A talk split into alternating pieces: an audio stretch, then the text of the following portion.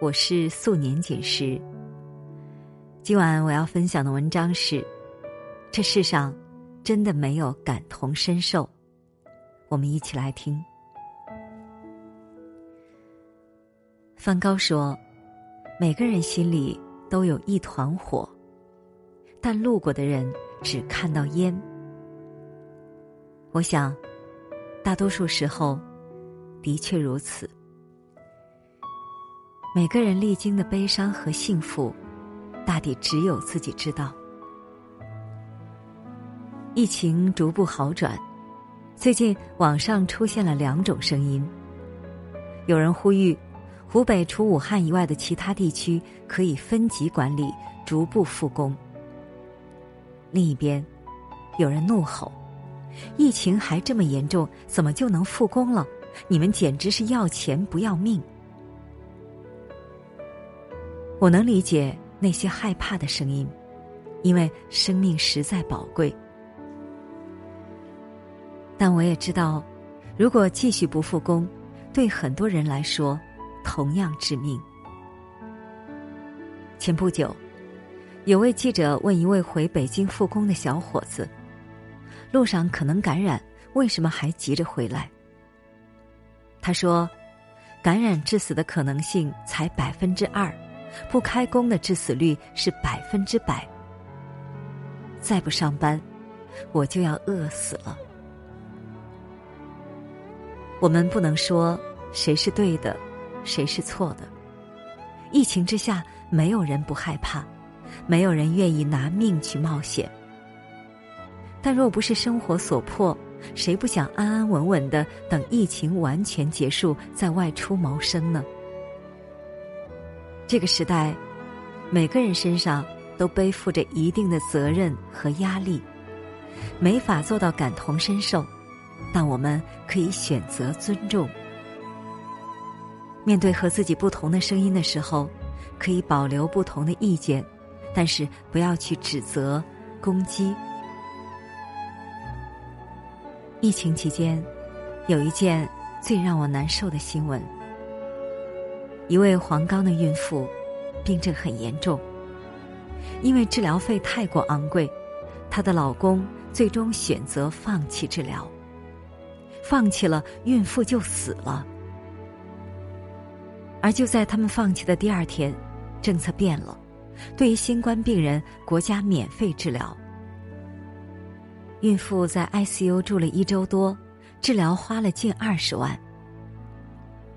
替他治疗的医生说，使用 ECMO 抢救后，他的病情已经在好转。他其实有可能存活的。有人不能理解，她老公为什么要放弃治疗，指责她老公心肠太硬了。决定放弃的时候，她的老公哭了，医生也哭了。他家是农村的，经济条件并不好，治病的钱是找亲戚朋友借的。我们可能无法理解，对一个经济条件并不优越的农村家庭来说，东拼西凑借二十万，有多么艰难。我们可能也没体会过，被重病消磨殆尽的绝望。看到这条新闻的时候，我没忍住，湿了眼眶。离开的人是他的妻子，还有未曾谋面的孩子，那都是他最亲最爱的人呢。如果不是到了绝境，谁会忍心看着自己最亲近的人离开呢？时代的一粒灰落到个人头上。就是一座山。对许许多多的普通人来说，一场大病，一次命运的捉弄，就足以拖垮一个家庭。就像有位网友说的：“这就是现实，不是每个人家里都是大富大贵的。不要用自己的立场去责怪任何人。”因为如果不是走投无路，没有人舍得放弃生命。面对他人不同的选择时，我们可以多一份理解。有人曾经感叹过：“你不是我，没走过我走过的路，怎知我的辛苦和难过？”深以为然。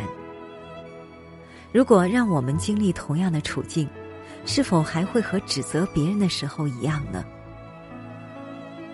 这两天看了一档真人秀节目，节目里请来了四位妇人，用为期五天的时间，让他们露宿街头、住龙屋、做清洁工、卧底贫民窟，体验最底层的生活。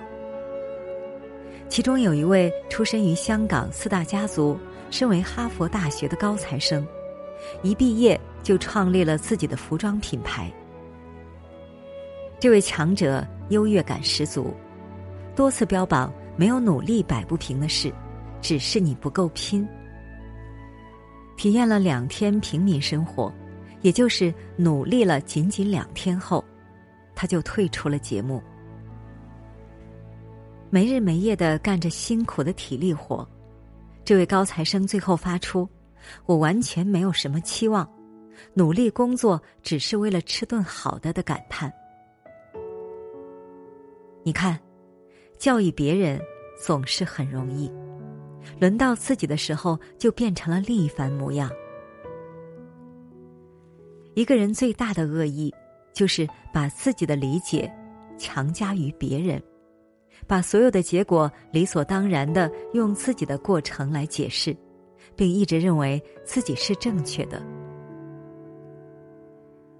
有句话说：“不要以强者自居，除非你活得像弱者一样。”站在高处，你自然看不到那些你不了解的人的生活，那些你眼中的弱者。有时候并不是他们不够努力，而是活着本就已经拼尽全力。不要贸然评价我，你只知道我的名字，却不知道我的故事。你只听闻我做了什么，却不知道我经历了什么。下一次遇到跟你截然不同的人和事。请你花上十分钟，换位思考。如果我是他，我会怎么样？如果我面临这样的处境，是否也会这么选择呢？不对他人的人生抱有偏见，也是一种美德。你一定没少听过这样的话：“当家庭主妇多容易啊，不用上班。”怎么这种工作还有人去干？这样的东西竟然也有人买？了不起的盖茨比里有句台词：每逢你想要批评别人的时候，你就记住，这个世界上所有的人，并不是个个都有过你拥有的那些优越条件。没穷过，就不要说何不食肉糜。没经历过我的伤，就别劝我大度；不知道我的苦，就别指责我的选择。决定一个人人生高度的，从来就不是地位、外貌和财富，而是根植于内心深处的善良。不随意论断他人，懂得将心比心，懂得宽容、理解和慈悲。静坐思己过，闲谈莫论人非。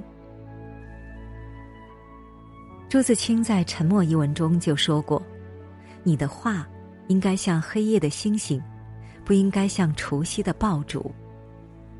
谁稀罕那撤销的爆竹呢？”愿我们心里始终有处柔软的地方，做一个温暖纯良的人。换不停的画面多少意外，心中想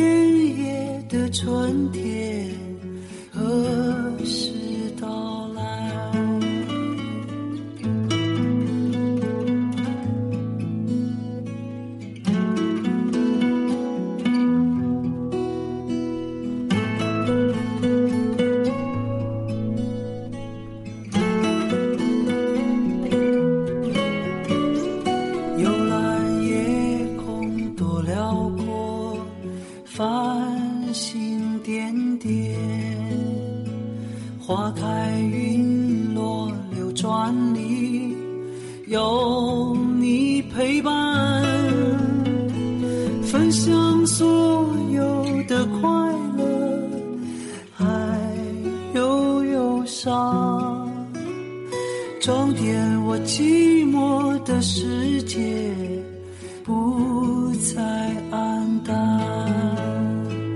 多想这美好的歌声永远动听，就在这柔软的月光里，只